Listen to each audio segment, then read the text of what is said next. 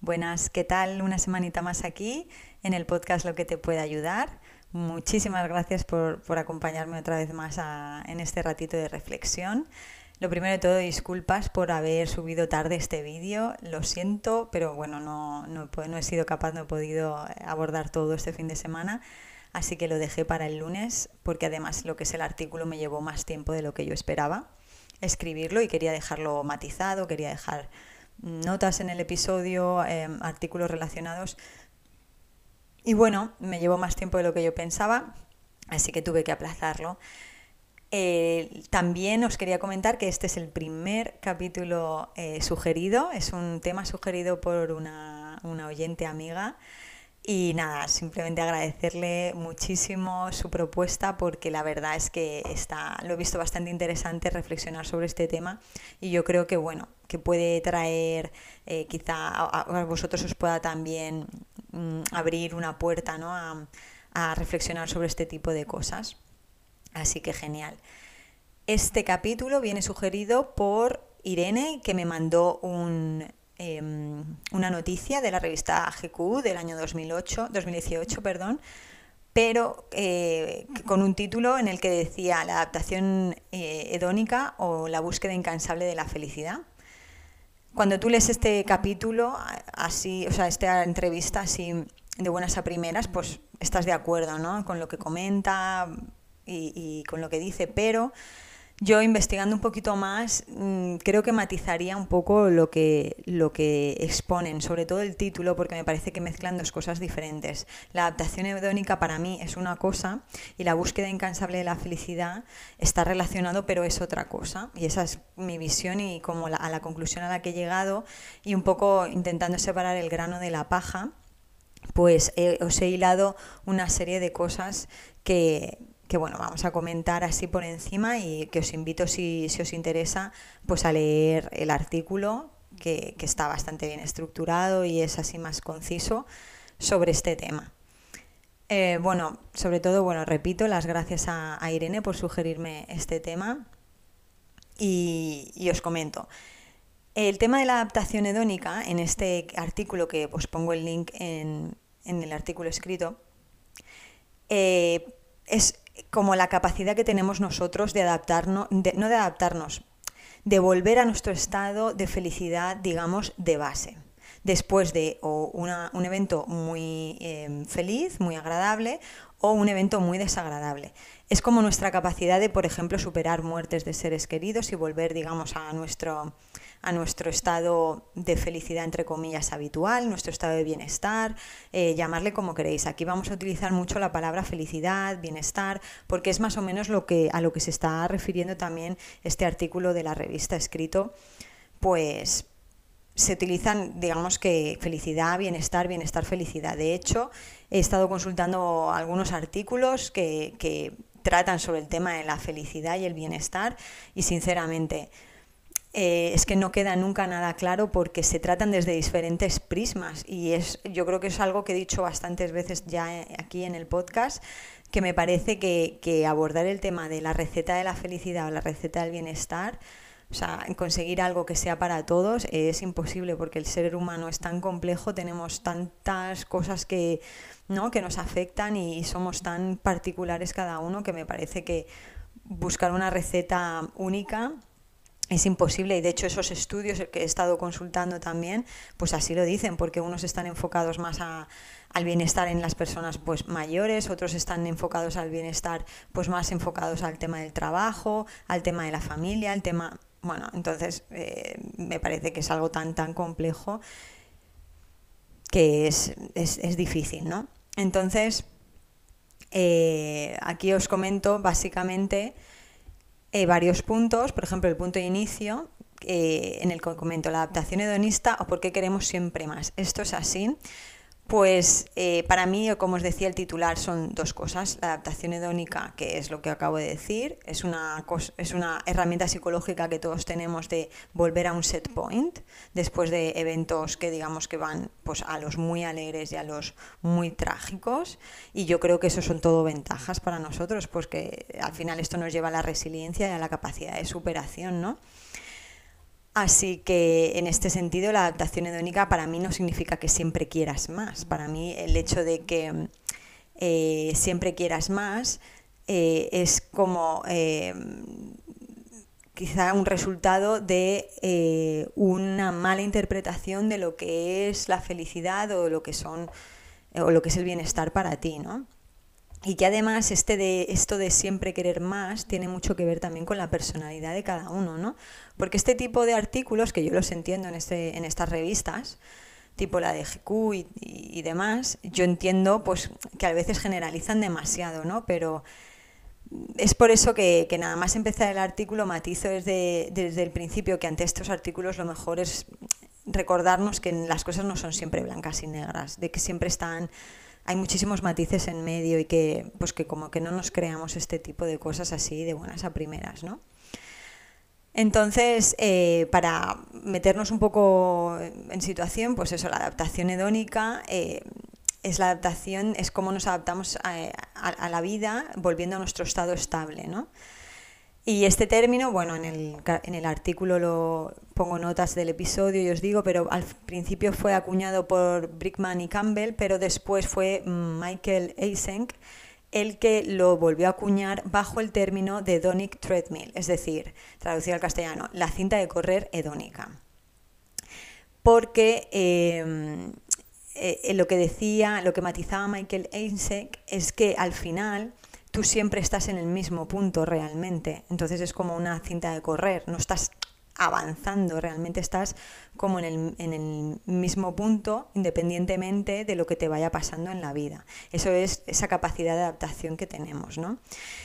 Entonces, como os comentaba, que yo, por ejemplo, no le veo, no le veo nada, nada negativo, porque al final es lo que nos permite ser resilientes y lo que nos permite superar acontecimientos duros, ¿no? Otra cosa es pues la gente que puede decir, ya, pero es que cuando vives acontecimientos felices te gustaría estar ahí todo el rato, en ese estado de felicidad. Pues yo, sinceramente, me plantearía esa, ese sueño o esas ganas de querer siempre estar felices y estar ahí en todo lo alto, como se puede decir, eh, esa, esa sensación máxima de felicidad, porque realmente, bueno, aparte de que es irreal, pero realmente queremos estar ahí siempre, queremos estar siempre felices, siempre con esa intensidad de, emocional, ¿no?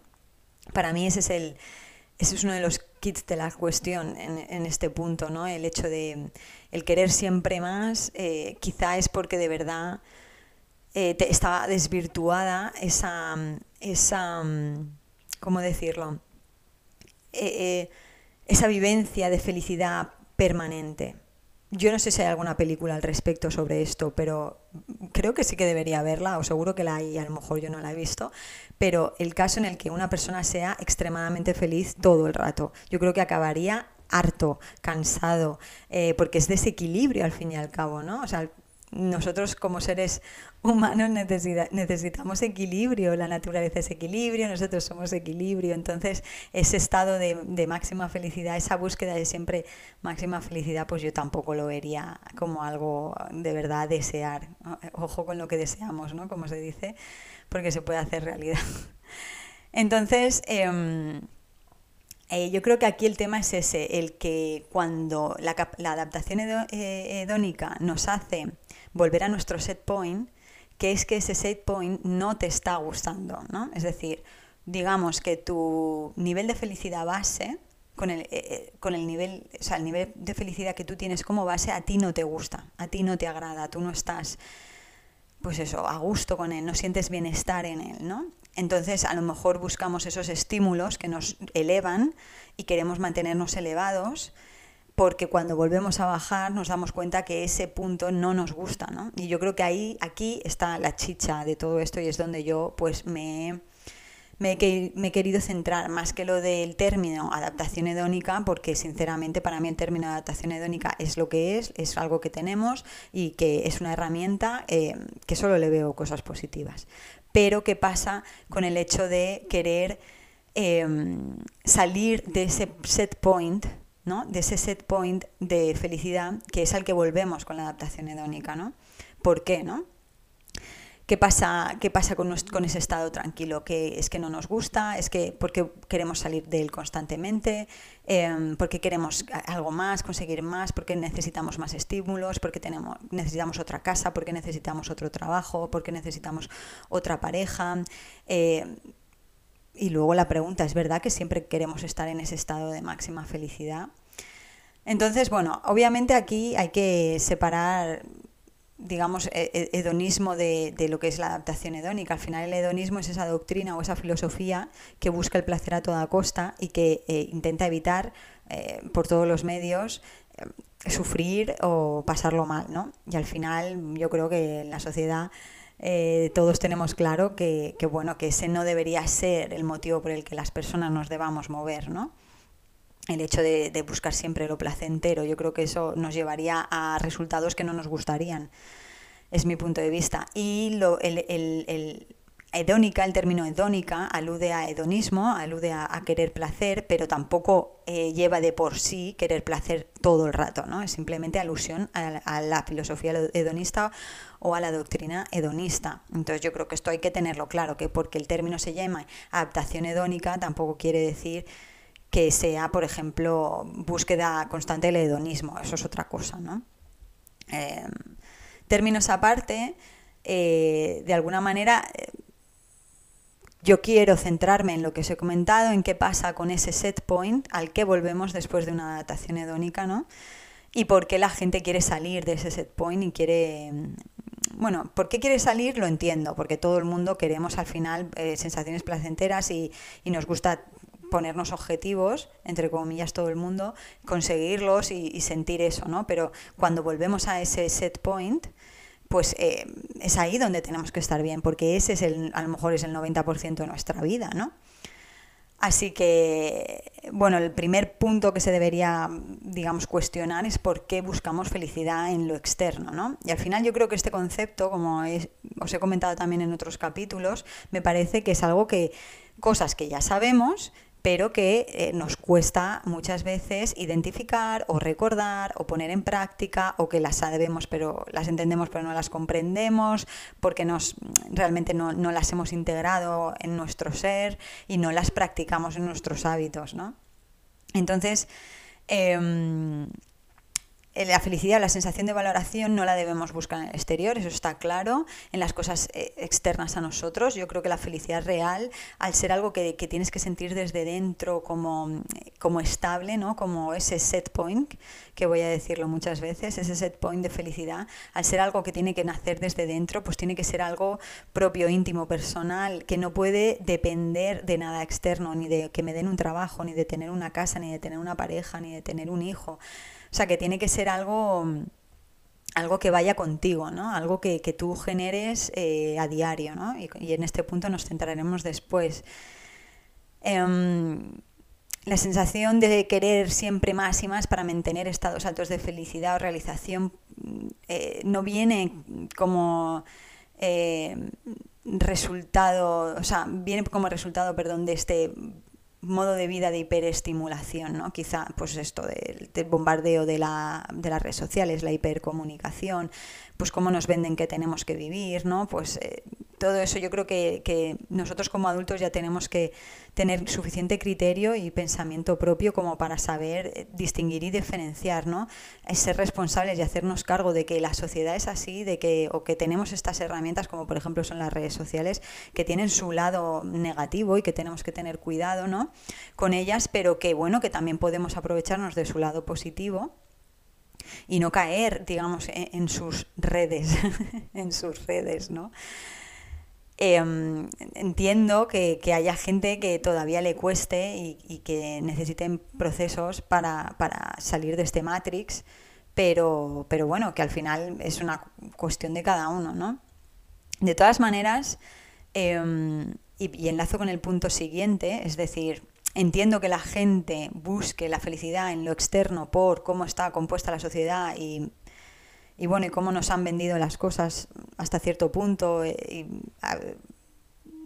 sí, sobre todo, pero lo que yo también pienso y matizo para este artículo es que eh, en el pasado, o sea, en el mundo sin redes sociales, en el mundo anterior a lo digital, yo creo que este problema o esta situación también se daba. Es decir, esto no, yo no creo que sea nuevo el querer siempre más y más, ¿no? Esa consecuencia de buscar la felicidad en lo exterior y en, pues, en el trabajo, en el coche, en las propiedades, etcétera, o en el tener más dinero.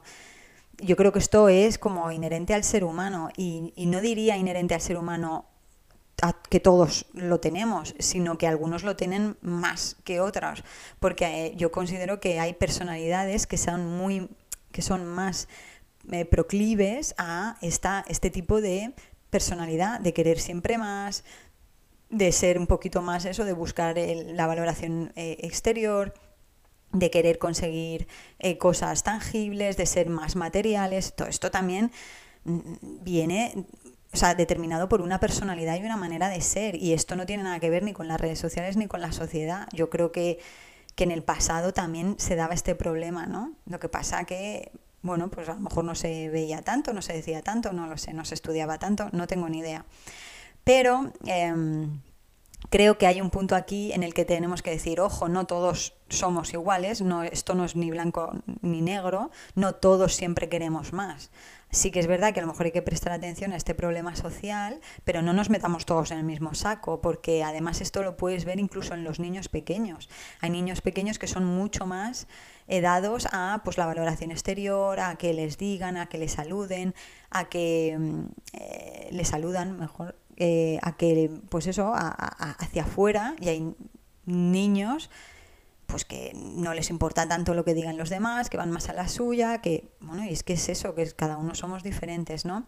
Entonces, eh, que yo matizaría eso, que no todo el mundo somos así, como dicen en el artículo, ¿no? La problemática de, la sociedad. Eh, hay gente que le gusta mucho estar en sus trabajos estables, que no les gusta este, este, estas ganas de conseguir cosas y de buscar la felicidad afuera y que son felices así tal y como están y tienen una vida a lo mejor más sosegada, más tranquila y sin embargo hay otro tipo, tipo de personalidad que son en ese sentido arrolladores, ¿no? que siempre quieren, se están marcando objetivos, que en cuanto consiguen algo viven sus minutos de gloria y a, a los dos días vuelven a ese set point que os comentaba y enseguida ya se están planteando el siguiente objetivo, que parece que no están contentos nunca.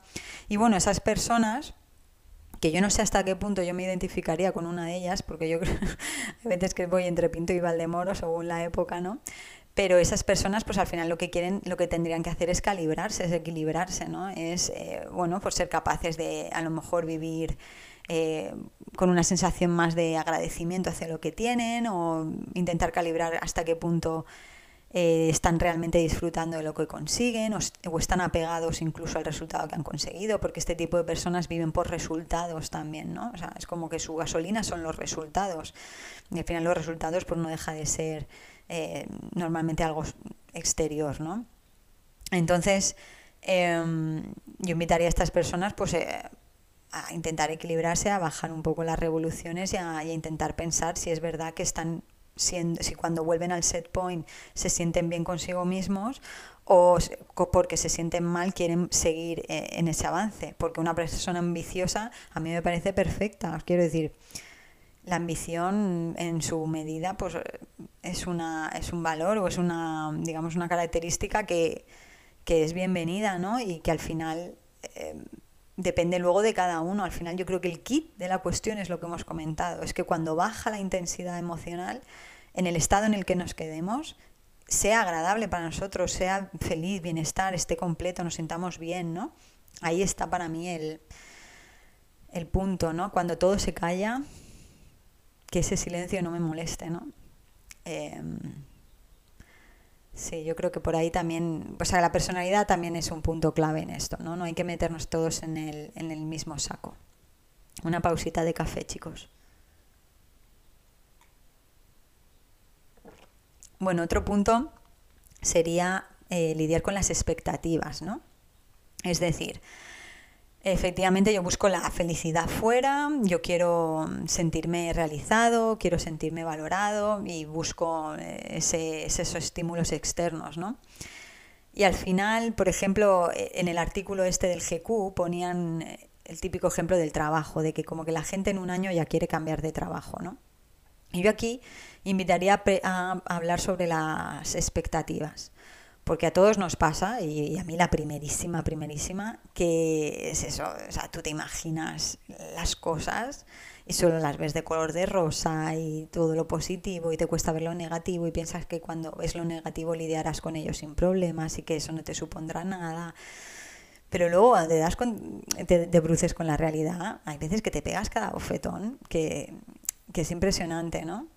Aquí Michael Eisen, que es el hombre este que os digo que acuñó el, termo, el término de hedonic treadmill, de la carrera, la cinta de correr hedónica, decía como que Puedes correr todo lo rápido que quieras y acumular todas las riquezas que puedas, pero seguirás permaneciendo estancado en tu estado natural y usual de felicidad, porque las riquezas que ganes simplemente aumentarán eh, tus expectativas y no te dejarán mejor de lo que estabas, ¿no? Al final siempre querrás, pues querrás más, más y más, ¿no? Y mm, es el punto este de la siguiente cosa que consiga me hará más feliz, ¿no? La siguiente cosa que consiga me hará más feliz. Esas expectativas de eh, ese trabajo por fin me dará la felicidad. en esa casa por fin me sentiré a gusto. Cuando me case, por fin conseguiré cambiar a mi pareja. Ojo.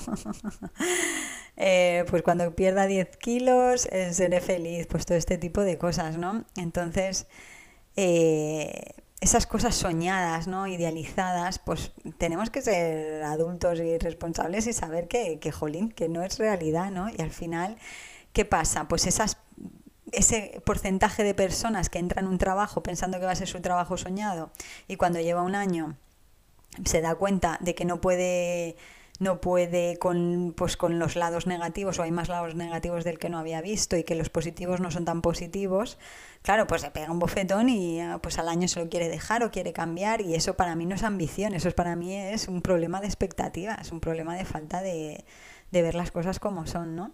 Hay una cosa que yo me digo mucho Em, cuando veo que se me va el tema a la alegría extrema o a la tragedia extrema, que es eh, ni, los buenos son tan buenos ni los malos son tan malos, ¿no? Al final ni lo bueno es tan bueno ni lo malo es tan malo, es que lo dice, lo dice la propia frase, ¿no?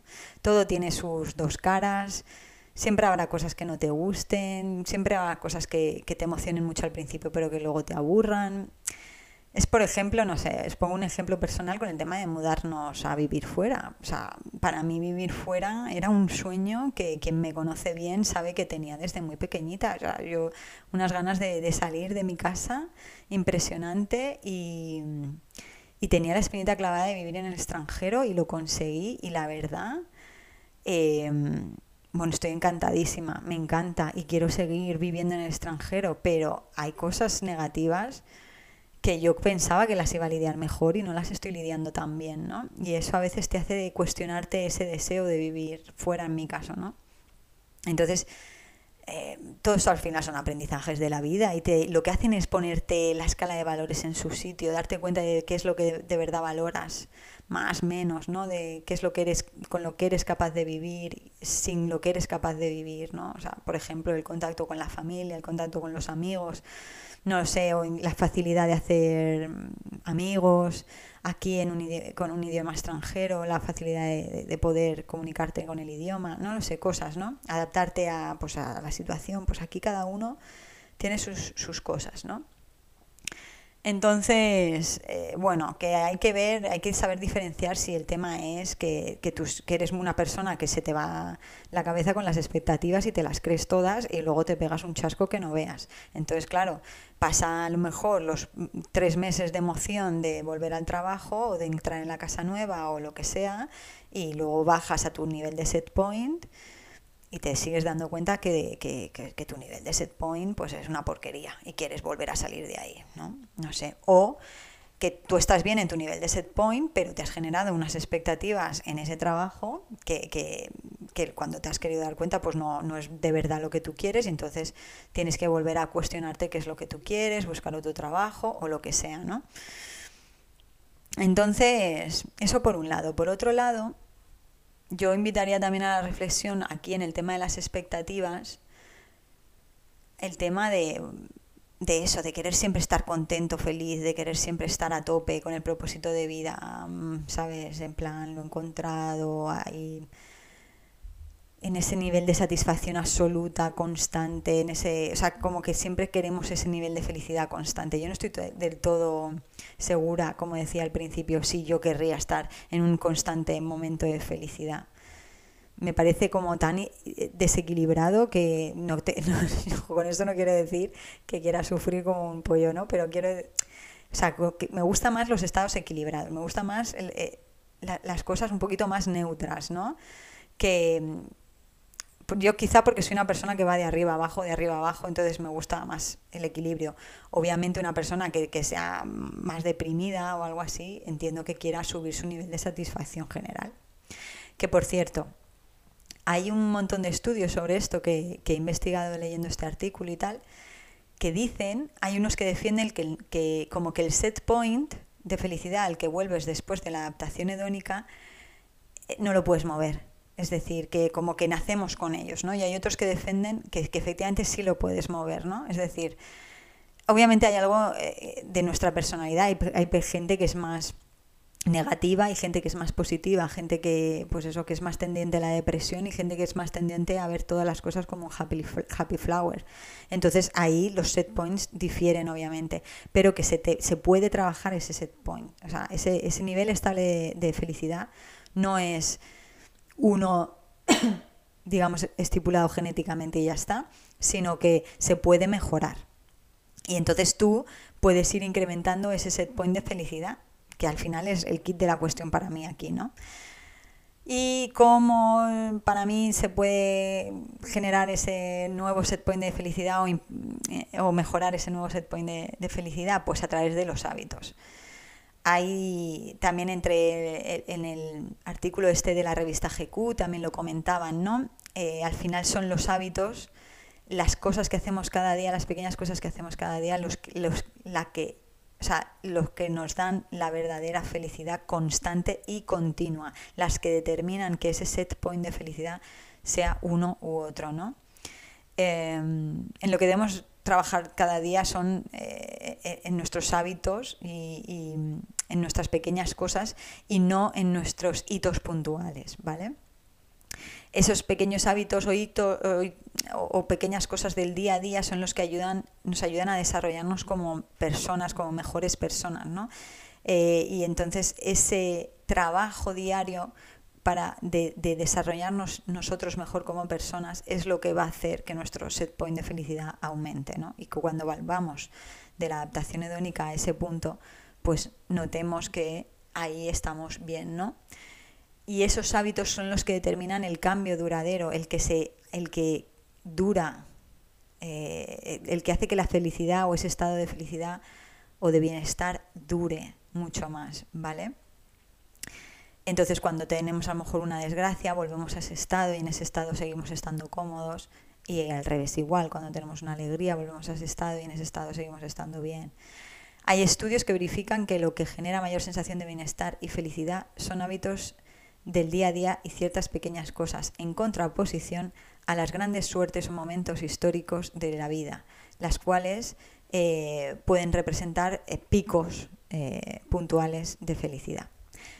Mira, para mí esto es como una gráfica del analytics, del, cuando tú tienes una página web y quieres eh, analizar el tráfico que entra, os pongo un ejemplo, ¿no?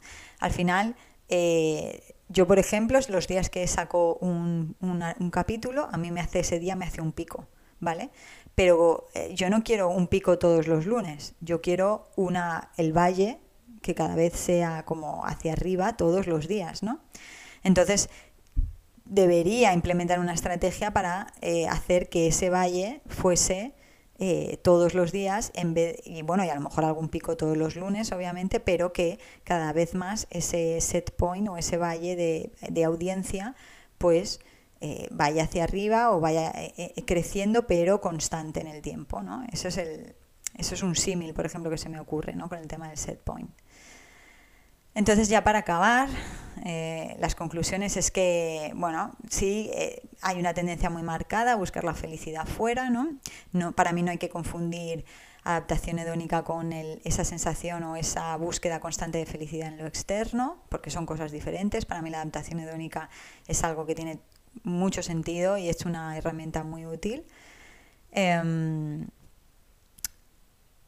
que tenemos que, para, digamos, para lidiar con, ese, con esa vuelta al set point y estar en ese, en ese set point de una manera agradable tenemos que trabajarnos los hábitos. Y al final esos hábitos están muy relacionados con el, autoconocimiento y el desarrollo personal porque al final tienen que ser cosas que nazcan dentro de ti, que te hagan sentir que tú mejoras como persona, como individuo, ¿no? Y, que, que, eres coherente contigo mismo, que vas acorde con tus valores. Para mí eso es lo que hace de verdad que tú sientas sensación de felicidad y bienestar en ti en cualquier momento del día, pase lo que pase, eh, ocurra lo que ocurra, ¿no? Saber que tú te levantas cada día dando lo mejor de ti como persona, em, que has hecho las cosas en coherencia con tus valores, que te has cuidado, te has respetado y, por ende has cuidado y has respetado a los demás.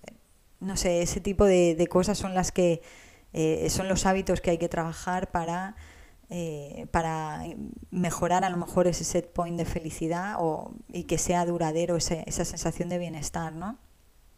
Luego lidiar con nuestras expectativas, conocernos a nosotros mismos, tener eh, objetivos de crecimiento personal, pues también conocer cómo funciona el, el, mundo para ser responsables, las herramientas que tenemos, ser responsables al emplearlas, no emplearlas ni para mal nuestro, obviamente ni para mal a los demás, pero sobre todo para mal nuestro. Eh, no sé, todas estas cosas me parecen también fundamentales a tener en cuenta, ¿no?